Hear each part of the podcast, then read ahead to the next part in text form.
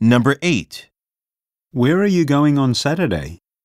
A, Yes, we're going B, to Boston for a conference C. in a couple of minutes.